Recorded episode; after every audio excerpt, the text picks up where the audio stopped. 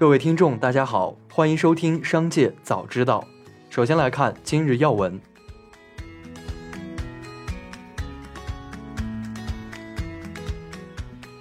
据台媒报道，二十二日上午，林志颖与儿子驾驶着一辆特斯拉 Model X，在台湾桃园市中正北路出车祸，目前两人都送往林口长庚医院。对此，特斯拉客服回应称，暂时不能确认起火原因。客服还表示，特斯拉驾驶位附近并无易燃材质。值得注意的是，林志颖曾发文称赞称，特斯拉是重燃开车的乐趣，甚至还变成了特斯拉股东，股票曾涨了一倍。国家税务总局数据显示，截至七月二十日，合计新增减税降费及退税缓税缓费超三万亿元，有效发挥了助企纾困、稳住宏观经济大盘的作用。据介绍，今年以来已有两万零五亿元增值税留抵退税款退到纳税人账户，超过去年全年退税规模的三倍。另外，上半年全国新增减税降费五千零七十四亿元。今年以来，累计办理缓税缓费五千五百三十三亿元。下面来关注企业动态。近日，万达因接手烂尾项目再次引发市场关注。时代财经了解到，大连万达集团股份有限公司被选定为安徽万宏置业投资有限公司的后续投资运营机构，而万宏置业持有合肥知名烂尾项目万宏中心。此前，该项目因开发商资金链断裂，持续数年未能竣工。近日，有大量网友反映，优酷开通 VIP 会员权益后，使用投屏服务还需开通酷喵会员。对此，优酷官方自助问答页面显示，优酷 VIP 会员权益不包含投屏，目前支持在手机、平板电脑端观看，不包含电视端。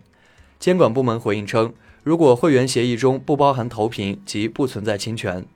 在优酷站内的服务协议中，优酷 VIP 会员服务可在手机端、平板电脑端、电脑端使用，不可在电视端使用。爱奇艺、腾讯视频也有类似的规定。七月二十二日消息，原上汽通用五菱销售公司副总经理周行将于八月正式加入小米汽车，担任小米汽车营销方面负责人，直接向小米科技董事长雷军汇报。日前，荣耀 CEO 赵明接受媒体采访时表示，荣耀几年前就在印度有团队和经营了很长时间。后来由于众所周知的原因，荣耀印度团队撤出了。目前，荣耀在印度仍有合作伙伴，并开启了相关业务，同时印度市场保持了盈利。未来，荣耀会采取非常稳妥的方式在印度市场开展业务。新奇眼药旗下眼科医院宣布，自七月二十二日起。互联网医院暂停处方院内制剂百分之零点零一硫酸阿托品滴眼液。爱尔眼科也拥有阿托品滴眼液产品。爱尔眼科曾披露，集团互联网医院已正式上线，目前主要通过微信小程序提供服务，开展的业务中包含阿托品销售。一起来关注产业发展动态。中国人民银行公布，二零二二年第二季度。人民银行依法对中国太平洋人寿保险股份有限公司、北京市通州支公司等二十家拒收现金的单位及相关责任人作出经济处罚，处罚金额从一千元至十九万元人民币不等。此次被曝光的单位包括供暖公司、停车场、保险公司、连锁餐饮、超市等。据彭博亿万富翁指数，印度首富高塔姆·阿达尼净资产达一千一百三十亿美元。超越比尔·盖茨，成为全球第四大富豪。此前，盖茨在推特上宣布向基金会捐资两百亿美元，并表示自己会从全球富豪名单中排名一路下跌，最终退出名单。近日，国家发展改革委、文化和旅游部联合印发纲要，其中关于保障旅游休闲时间、优化全国年节和法定节假日时间分布格局的内容引发社会热议。公开资料显示。目前，我国法定节假日已变为十一天，算上周末休息日，每年非工作日总计在一百一十五天左右，占比超百分之三十一。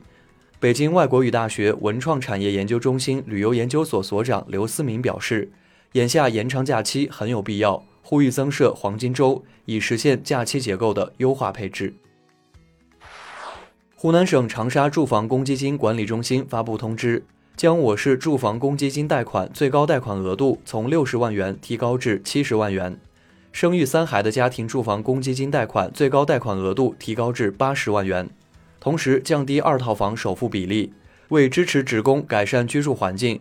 职工家庭购买二套房申请住房公积金贷款的最低首付款比例由百分之六十调整至百分之四十。最后来把目光放到国际方面，当地时间二十二日，日本原子能规制委员会召开会议，讨论通过了东京电力公司福岛第一核电站核污染水排放计划。接下来，东京公司的排放计划若也获得福岛县等地方政府的同意。